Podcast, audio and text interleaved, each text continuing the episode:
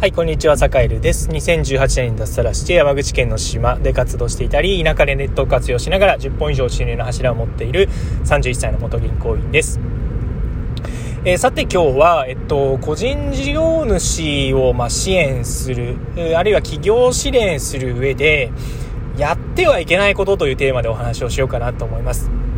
えっと、坂のところにもね、そこそ田舎チャレンジャーラボっていう、あの、田舎で頑張る人、これから頑張りたい人の、まあ、オンラインサロンっていうのが、あをやっていたりするんですけど、まあ、企業の相談とか、まあ、どういうふうに個人事業でビジネスやってるんですかとか、えー、そういうご質問をよくね、あの、まあ、メンバーの方からもらって相談に乗ったりするんですけど、で、まあね、あの、行政マンの人も、えっと、実はいたり、あるいは、えっと、なんだろう、ちょっとした、こう、なんだろうな、昔のつながりで行政の人からご質問いただく機会があって、えー、なんだろうな、これからね、田舎でこう、起業する人を増やしたり、えっと、なんだろう、ね、起業してこう、活躍してもらう、えー、ためには、まあ、どんなこう、仕組みがあればいいですかっていう質問を、あの、よく受けたりね、あの、どんなことをこう、支援してもらったら嬉しいですかっていう、えー、質問をいただいたりします。で、結論から言うと、支援しない、支援しないし、自己責任だよってちゃんと言ってもらうことっていうのが一番の支援なんじゃないかなっていうふうに思ってます。えー、これはあの僕のいつもお世話になっている周防島の西村さんっていう行政の人が最初に、えー、言ってた言葉で僕はそれにすごく感動したんですけど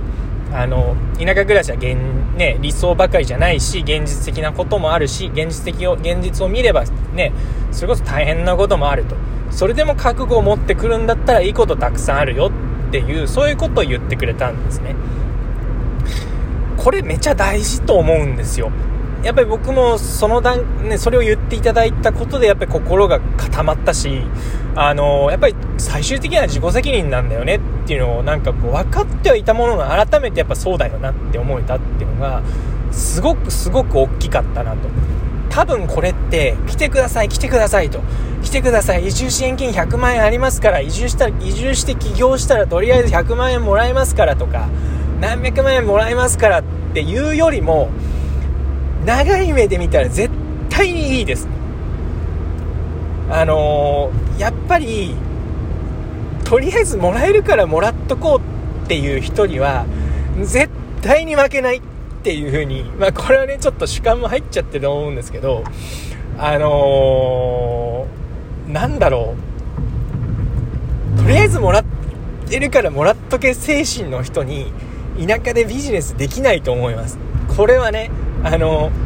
厳しいこと言うようだけどあのそういう人を集めるよりも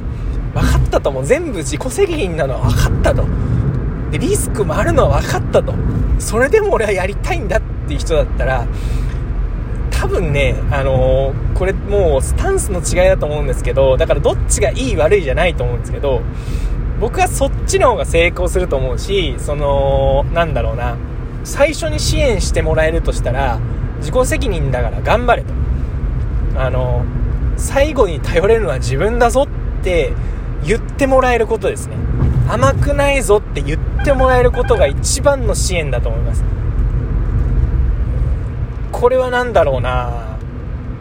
うーん。だから、今の流れともしかしたら逆行するかもしんないですよね。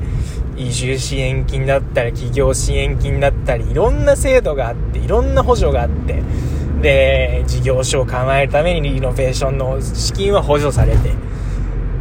でもね、あの、2年間個人事業主やってみて思ったのは、最後に頼れるのは自分だけだし、責任取れるのは自分だけだし、で、なんだろう、誰とビジネスするかとか、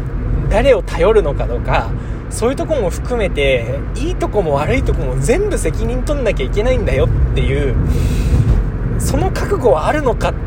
ていうところが一番やっぱりなんかこう起業する上で大事なんじゃないかなっていうなんだろう誰でも思いつくようなアイデアだったりあのー、ね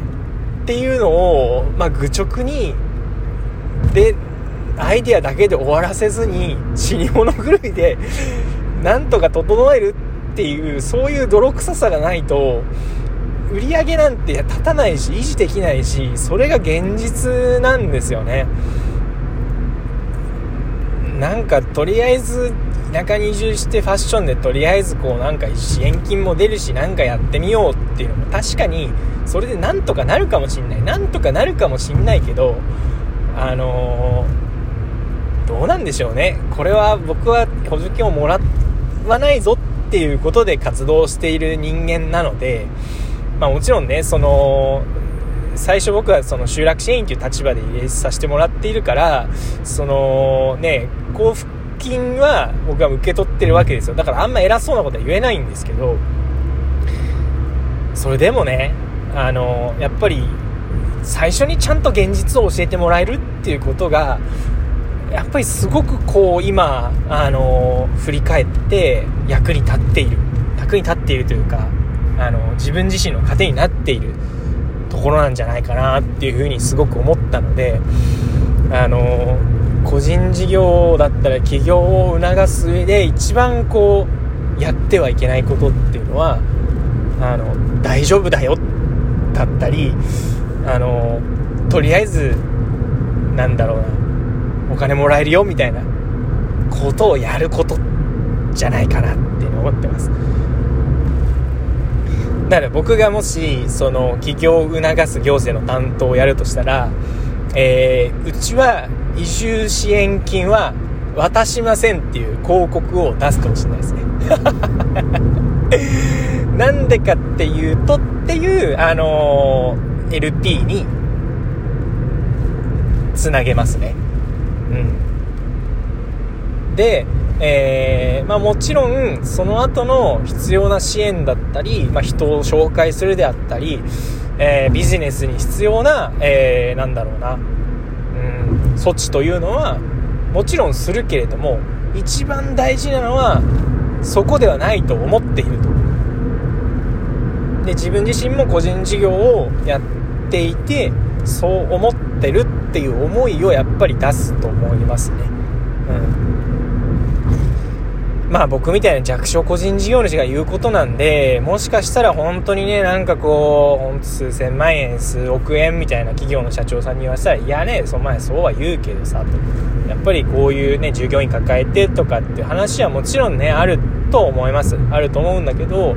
まずは僕自身、その田舎でね、なんていうか個人で、あの、起業して、個人事業主として、なんとかかんとかやっていけてる身からすると、あの、その覚悟がやっぱ一番大事だったなと。お金だったり、そのなんだろう、備品の購入の補助だったりっていうよりも、えー、やっぱりそこが根本的に一番大事だったし、あの、ね、盛りみたいに田舎で個人事業で複数の柱を持ってやっていきたいっていう人には、まあ、皆さんそう皆さんにそういう風に僕は伝えています。うんどうなんだろうななんかこうそれこそ島で起業して成功してるなんかねそれこそ従業員何十人も囲ってね、雇用してる社長さんなんかに聞いたらもしかしたら違うことをおっしゃるかもしれないからちょっとこうこれ聞いてみたいですね。うんこれは何だろうどれぐらいの規模のことをやるのかにもよるのかもしれないな。もしかしたら僕はもう所詮なんだろう弱小個人事業主なんでもしかしたらあのもっとこう成功されてる社長さんたちは違うことをおっしゃるかもしれないですね。ちょっとこれ僕も気になるんで今度あの島であのビジネスをやってる社長さんに聞いてみようかなって思います。ね。はい。っていうことができるのもなんか田舎で起業することのすごい大きなメリットですよね。なんかあの普通ねなんかこう従業員何十人も雇ってる社長さんとにビジネスのこと質問するなんてできないじゃないですか。だけどあの島だとできるんですよねあの距離が近いしあの普段からなんかねちょっとこう会ったら挨拶したりとか「あ元気しとるか?」みたいなねこう可愛がっていただいたりとかっていうのが普通にねこの2年目今に島に移住して2年しか経ってない、えー、こんな若造にも声かけていただいたりするからうんだからちょっとこうそういうメリットもあのあるんじゃないかなと思いつつ、まあ、ちょっと話がそれちゃったんですけど、えー今度ちょっと質問してみようかなと思ってます。で、質問した結果がもし分かったらまたこのラジオで配信しようかなというふうに思っているので、ぜひ楽しみにしていてください。えー、ぜひね、ちょっと最近ちょっとこう、田舎でビジネスみたいなこうテーマでお話をしてるんですけど、えー、もしご質問がある方がいらっしゃいましたら、あの、ぜひね、あの、まあ、コメントだったりご質問フォームの方からあの送っていただいたり、まあ、Twitter の DM でもいいですし、えー、ご質問いただけたら、まあ、喜んで回答しますので、えー、ぜひご質問をお寄せください。はい、というわけで、え今日も良い一日をお過ごしください。それでは。